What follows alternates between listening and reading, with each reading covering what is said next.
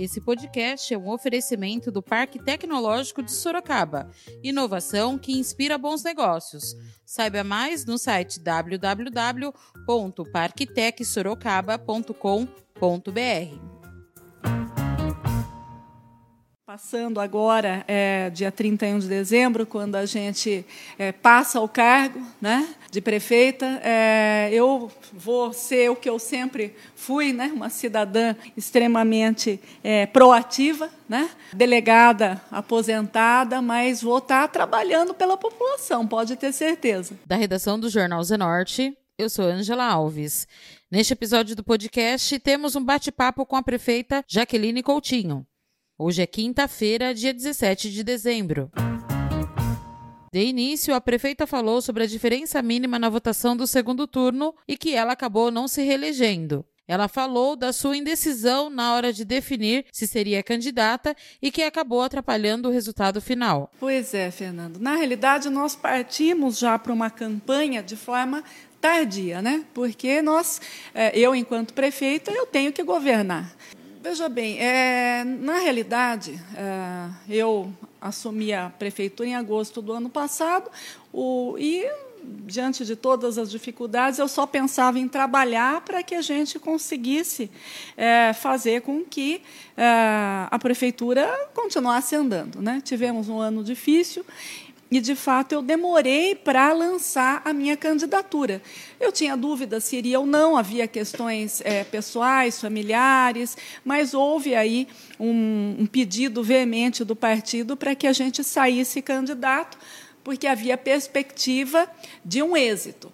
Mas, veja, que o outro candidato é, que foi eleito, ele já estava em campanha há muitos anos. Né? Então, tinha todo esse tempo de campanha, é, estava presente em muitos locais, é, não tinha a demanda que um prefeito tem, que uma prefeita tem. Nós tivemos aí ao longo desse ano, veja, principalmente a partir de março, nós não tínhamos tempo é, de vida. Na realidade, eu é, dormia o, o mínimo, comia o mínimo, trabalhava de manhã, de tarde, de noite, de madrugada e só pensava em achar soluções para a gente combater a Covid. Né? Nós tivemos, é, nesse tumulto todo por conta da pandemia, nós tivemos que agir rápido, nós tivemos que superar situações é, muito complicadas, tivemos que Uh, aumentar o número de leitos, fazer um hospital de campanha, fazer testagens, enfim. Nós tivemos que superar muitos desafios é, inimagináveis. Né?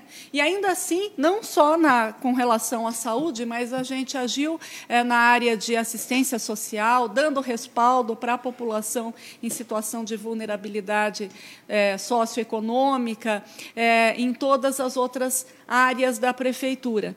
Estávamos conectados de forma é, full time, o dia inteiro, para pensar ações que minimizassem os estragos da Covid.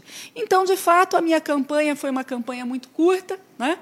Saí para a campanha, lancei minha candidatura tardiamente e é, o resultado foi esse, de fato. É, nós tivemos aí, no primeiro turno, uma média de 47 mil votos e saltamos para quase 140 mil votos no segundo turno.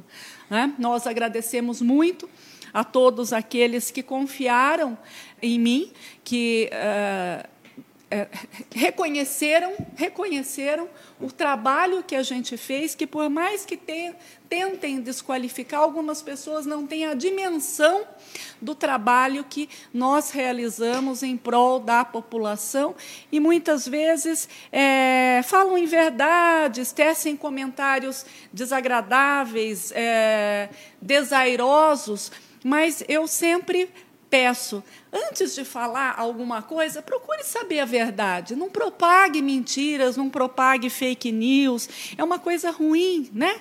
É uma coisa, é um desserviço à população. Eu pessoalmente sempre na minha vida, como profissional, como delegada de polícia, até como é, estudante de direito, eu aprendi uma coisa com meu pai. É você tome cuidado com o que você vai falar, para você não parecer uma pessoa ignorante. Né? Quando você vai falar alguma coisa, você tenha ciência, você se aprofunde, você procure se inteirar daquilo que você vai falar. Primeiro, para não ser desrespeitosa. Segundo, para é, é, passar sempre a verdade para as pessoas, para elas não serem induzidas em erro. Então, eu sempre pautei minha vida por isso aí. A prefeita Jaqueline Coutinho falou do trabalho desenvolvido durante a pandemia. Nós nunca imaginamos que é, estaríamos vivendo o que a gente vive hoje. Né?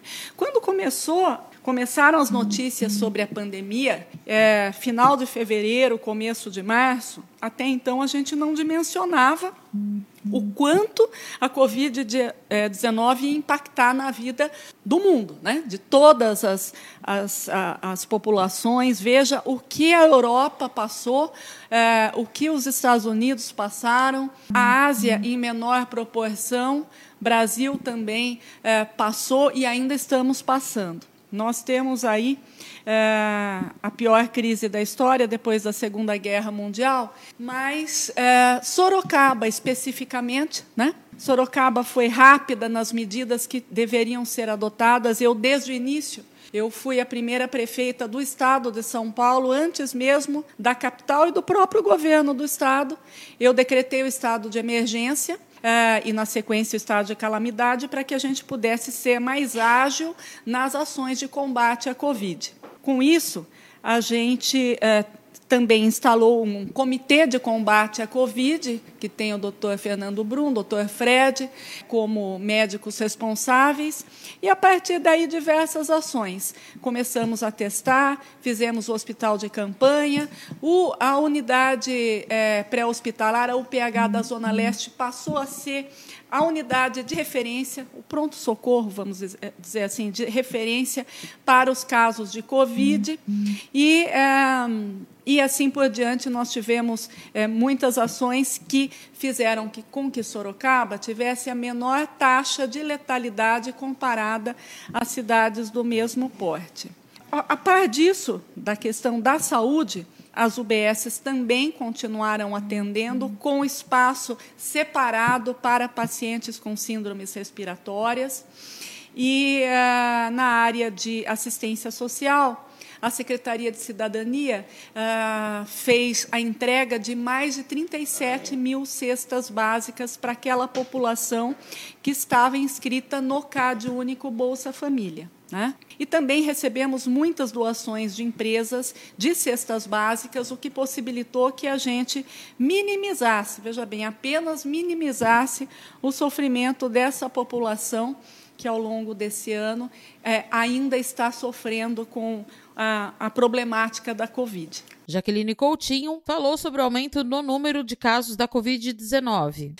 Veja que os números da Covid estão aumentando novamente Estados Unidos, na Europa, em parte da Ásia e no Brasil também. É, por que está aumentando? Porque as pessoas baixaram a guarda. Ou seja, não estão adotando as medidas, os protocolos de saúde que visam o combate da propagação da doença. Essa é uma doença que ainda é, é, é desconhecida, em parte é desconhecida. É, os protocolos melhoraram, protocolos medicamentosos. Né? Então, é lógico que os médicos, os cientistas de saúde, eles sabem como tratar porque já não é algo novo, né? mas que ainda demanda cuidados, por questão de mutação, por questão de é, evolução de cada caso clínico.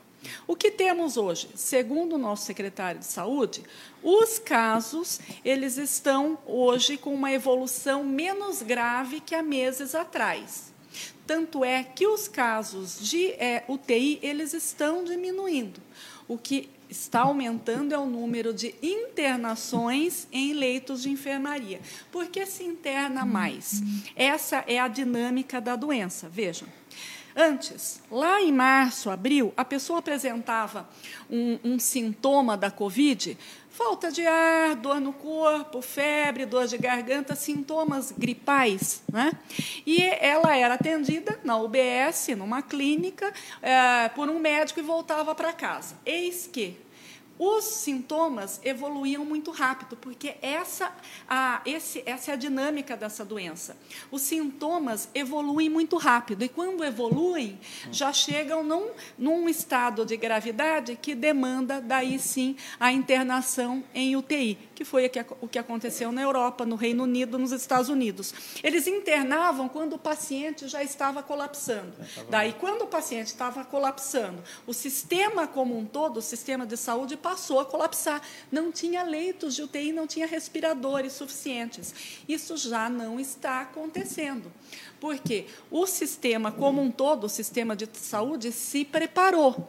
Mas isso não implica Veja, é, não implica que, se nós tivermos um aumento exagerado no número de casos e a evolução, que hoje é uma evolução controlada, evolução clínica, do quadro clínico, se ela piorar, daqui a pouco a gente vai ter também nas UTIs um, um, um, uma evolução muito grande, uma taxa de, de ocupação muito grande. Hoje a gente está controlando. O que a gente fez? Nós não fizemos o que o Estado fez. O Estado, a questão de um mês atrás, um mês e meio atrás, ele reduziu para menos da metade o número de leitos do regional e do Adib Jatene. É isso porque estavam falando, está tudo 100%, mas viu, diminuiu bastante os leitos. A gente diminuiu, sabe que tiraram exato, os leitos, Fernando. então por isso Veja, que aumentou o nós índice. Nós tínhamos 30 leitos no Adib Jatene, de UTI agora, há dois, um mês e meio, 45 dias atrás, passou a, a 10, 12.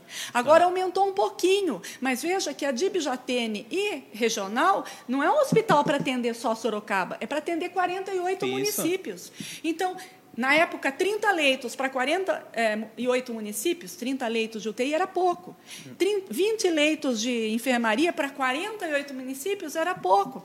São poucas as cidades que têm um hospital de referência para esses 48 municípios, é o Adib Jatene é e é o regional. Para nós, o que Sorocaba fez? É, eu Logo no início da pandemia, contratei 40 leitos de UTI da Santa Casa. É uma ala separada, com profissionais separados, um atendimento diferenciado só para Covid. 40 leitos de Covid. Mesmo quando, há um mês e meio, dois meses atrás, é, os, o quadro de Covid começou a supostamente diminuir, eu mantive os leitos. Eu não fui irresponsável e é, imediatista e falei, não, a gente agora diminuiu o número de leitos de, de, casos de Covid, então vou diminuir o número de leitos é, para pagar menos. Não, eu mantive, porque havia a expectativa que pudesse haver uma segunda onda. Então, o que a gente fez? Manteve os 40 de UTI, os 20 leitos de enfermaria na própria Santa Casa e, a partir de hoje, nós temos mais 20 leitos de enfermaria no Hospital Santa Lucinda, de forma que são 80 leitos para Covid. A prefeita falou sobre o hospital de campanha. Você falou em hospital de campanha, é uma coisa interessante, é, Fernando. Tivemos aí é, o próprio prefeito eleito que é, fez lives, que fez é, matérias, que é, reverberou pela imprensa que não havia necessidade de hospital de campanha. Esteve lá na frente, queria entrar no, no hospital de campanha, fazer filmagem, o que obviamente não podia ser permitido, que do ponto de vista da vigilância sanitária e epidemiológica seria impossível. Bom, ah, daí veio essa toda essa essa propagação na mídia por parte de algumas pessoas desavisadas que não havia necessidade de hospital de campanha, que era um gasto que não era necessário fazer. Nós tivemos 484 pessoas, eu não lembro se é exatamente isso, internadas no hospital de campanha. Vocês imaginem que se nós não tivéssemos o hospital de campanha, fica aí a pergunta para aqueles que falaram que não é necessário hospital de campanha. Onde nós colocaríamos esses quase 500 pacientes? Né? Se não tivesse hospital de campanha, não teríamos leito em absoluto em hospitais públicos aqui, já que o hospital público tem, nosso é tenho, Santa Casa. Tem alguns leitores perguntando aqui por que, que a senhora, então, tirou o hospital de campanha. Bem, a resposta, caro leitor, é simples. Porque há dois meses atrás, não só Sorocaba, como todos os municípios do Brasil, todos os municípios do Brasil, em razão da diminuição dos casos de baixa e média complexidade que ficavam no hospital, nos hospitais de campanha, esses hospitais foram desmobilizados por questão de custos, porque nos últimos dias, nos últimos 20 dias do hospital de campanha, nós chegamos a ter dois, três pacientes, então não teria cabimento do ponto de vista é, administrativo e financeiro você manter toda uma estrutura de um hospital para dois, três pacientes. E tanto que hoje, com 40 leitos de enfermaria, a priori, é possível se atender com tranquilidade esses pacientes. Nenhuma outra cidade do Brasil reativou o hospital de campanha. Jaqueline Coutinho falou sobre a vacina. E, na realidade, nós não podemos jamais, nós, brasileiros, admitir nenhum, nenhuma, é, nenhum questionamento ou nenhuma rixa política, briga política que seja, por conta de algo tão importante. Nós, nós, brasileiros, só podemos brigar por uma coisa: pela vida dos nossos irmãos, pela vida dos brasileiros. Então, seja a vacina da China, seja a vacina do Reino Unido, seja a vacina da Rússia, seja a vacina eh, dos Estados Unidos, sendo ela aprovada pela Anvisa, sendo ela aprovada por órgãos de saúde regulado, regulatórios que temos, por exemplo, temos a vacina aí a Pfizer, BioNTech, nós temos a AstraZeneca, nós temos a Moderna, nós temos eh, a, a, a a Coronavac, que ainda não, não está aprovada, mas todas aquelas que passem pela denominada fase 3 e estiverem aptas a imunizar o brasileiro são bem-vindas. A gente são não pode pensar. Se a Coronavac começar, a senhora vai tomar vacina? Tenha certeza. Se a Coronavac for aprovada, lógico, se houver aprovação pelos órgãos regulatórios de saúde, no caso, a Anvisa, é óbvio que eu, que quero preservar a minha saúde, e é, eu preservando a minha, eu também vou estar, porque se eu estiver imunizada, Isso. eu não vou transmitir, não vou pegar e não vou transmitir, não vou me contaminar e não vou contaminar os outros. Aí é uma questão de autopreservação. Vou tomar, sim, pode ter certeza. A prefeita Jaqueline falou sobre a polêmica envolvendo a garagem do BRT ter oportunidade de explicar à população, explicar aqueles que não entenderam ou que foram mal informados é, sobre a questão da garagem do BRT. Em primeiro lugar, eu vou por etapas, de forma bem é, sistemática, para que haja compreensão de quem está é, nos acompanhando. O BRT, quem assinou o contrato em 2018, foi o ex-prefeito Crespo. Assinado o contrato, nós temos aí as obras que se iniciaram depois de assinado o contrato, sete, oito meses depois. 2018. Quando eu assumi em agosto de 2019, essas obras estavam paradas. Lá o corredor Itavuvu, que tanto reclamavam, com toda a razão, diga-se de passagem, eu não tiro a razão, muito pelo contrário, eu convalido a razão de quem reclamou.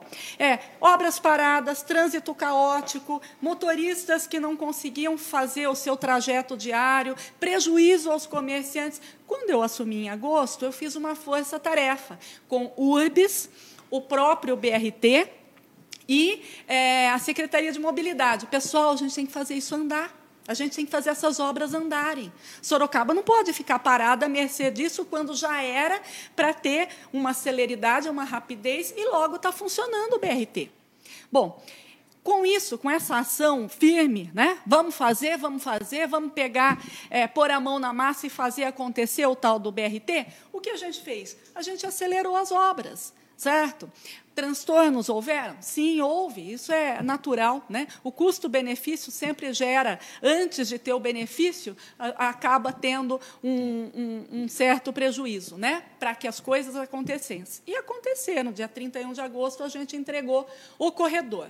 O que tem previsto no contrato? Contrato, que Veja bem, é um contrato, é algo que foi, em 2018, decidido entre a prefeitura, pelo então prefeito, e o consórcio BRT.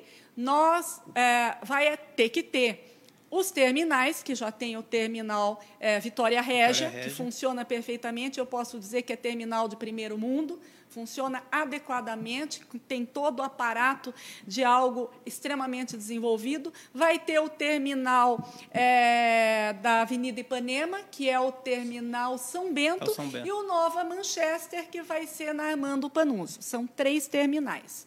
Tá?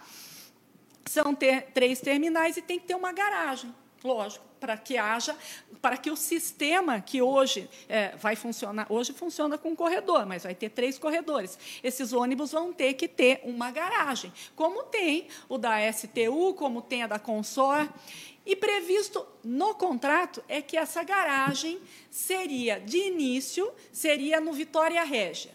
Isso previsto no contrato. Mas aí o que aconteceu? Não foi possível porque teve uma invasão na área prevista teve uma, área, uma invasão, seria é, impossível se fazer uma garagem em tempo recorde para fazer o, a operação do BRT funcionar, porque teria que entrar com uma, um pedido de reintegração de posse daquelas centenas de famílias que fizeram a invasão. Qual foi a alternativa? Vamos colocar em outra área. Qual a área? A área que já abrigou a garagem da antiga TCS, que era uma empresa de ônibus.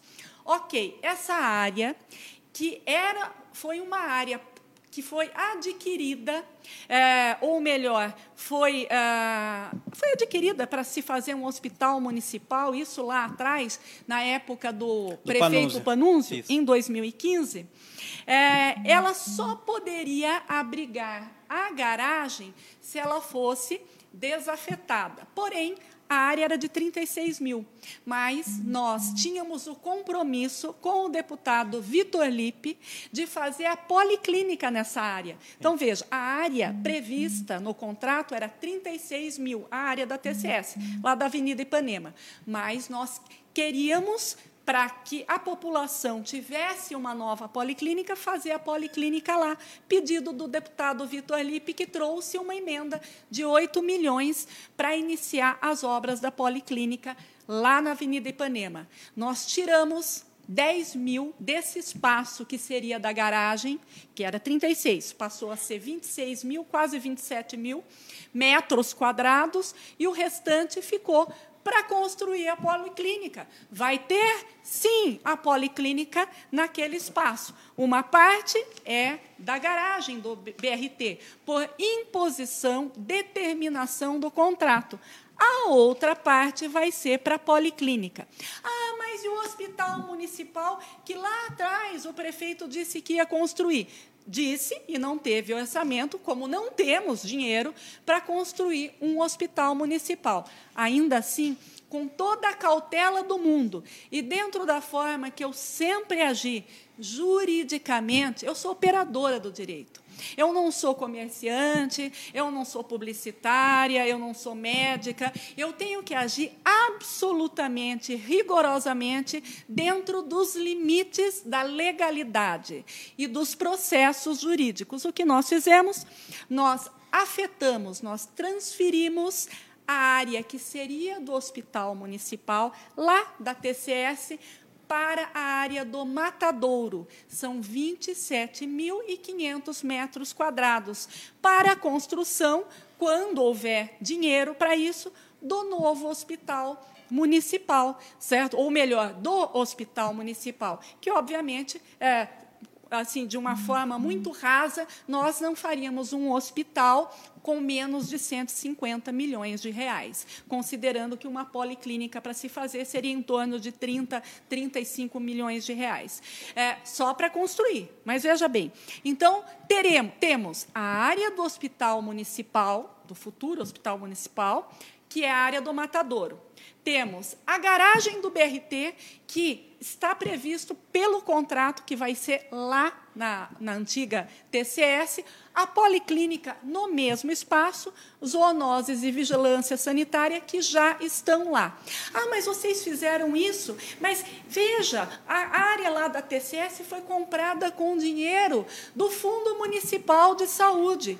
Sim, foi comprada, mas o que foi feito? Nós temos a autorização do Conselho Municipal de Saúde para que houvesse a desafetação da área e aquele valor que foi investido na compra daquela área, ele foi remanejado para utilização na área do matadouro. Então foi feito, não houve prejuízo para o fundo de saúde. O que área, veja, a área do matadouro, ela tem o mesmo valor pecuniário que seria a área correspondente lá do, é, da antiga TCS, que é a parte que seria do hospital. Então, nada foi feito de forma é, errônea, de forma equivocada, a prejudicar a população, mantém-se a policlínica lá, terá a garagem para viabilizar a operação do sistema do BRT, porque senão não teria garagem e logo não teria nem mais a, o prosseguimento das obras do BRT, certo? E o Hospital Municipal tem essa nova área, que é de 27.500 metros quadrados no Matadouro. Esclarecido está. É triste você ter que ficar. É, falando para as pessoas que é, às vezes são induzidas em erro sobre algo que jamais seria feito ao arrepio da lei. Foi feito certo. dentro de uma previsão do contrato do BRT, foi feito dentro de uma desafetação de área e afetação de outra área para o hospital municipal. A prefeita falou sobre a escola cívico-militar. É, eu parto, como eu falei um pouquinho antes, eu parto do princípio que o Estado democrático deve prevalecer no nosso país. Já tivemos é, épocas é, de deturpação, de, é, de abuso com relação à democracia. Veja, se nós podemos ter uma escola cívico-militar porque eu usurparia esse direito daquela parte da população que quer ter uma escola cívico-militar. Então, eu vou mais adiante. Quando veio a consulta para nós, no ano passado, a consulta era no seguinte sentido: do MEC, do Ministério da Educação. Há interesse na instalação de uma escola cívico-militar? Preferência para escolas em que tivesse um apontamento de é, crianças ou adolescentes em situação de vulnerabilidade, maior índice de violência, IDEB abaixo da média, preferencialmente. Isso não significa exclusivamente.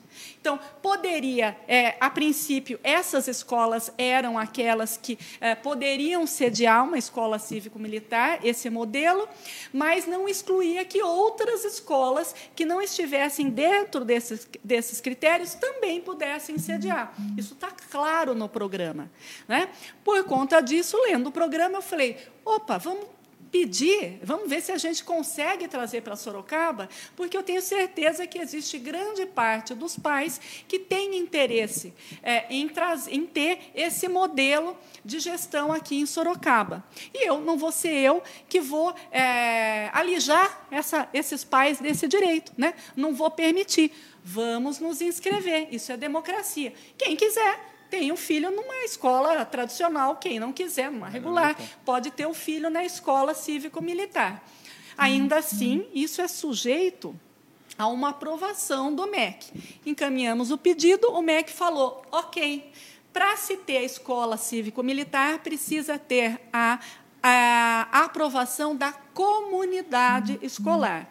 Comunidade escolar é como a mãe disse, são os pais ou responsáveis dos alunos daquela escola. Fizemos a consulta nas cinco escolas municipais. Pode ser presencial essa consulta? Não. Nós tínhamos que apresentar a definição, o resultado dessa consulta, Fernando, até o dia 9 de outubro em plena pandemia.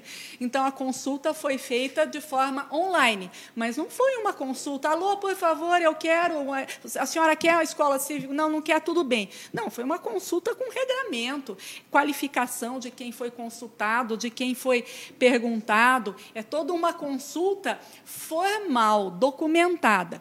82% dos pais consultados disseram que tinham interesse em que seu filho estudasse numa escola cívico-militar. Quem vai dar aula? É a pergunta. Pode ter essa dúvida. É o militar reformado? Não. Quem vai dar aula é o corpo docente da Secretaria de Educação.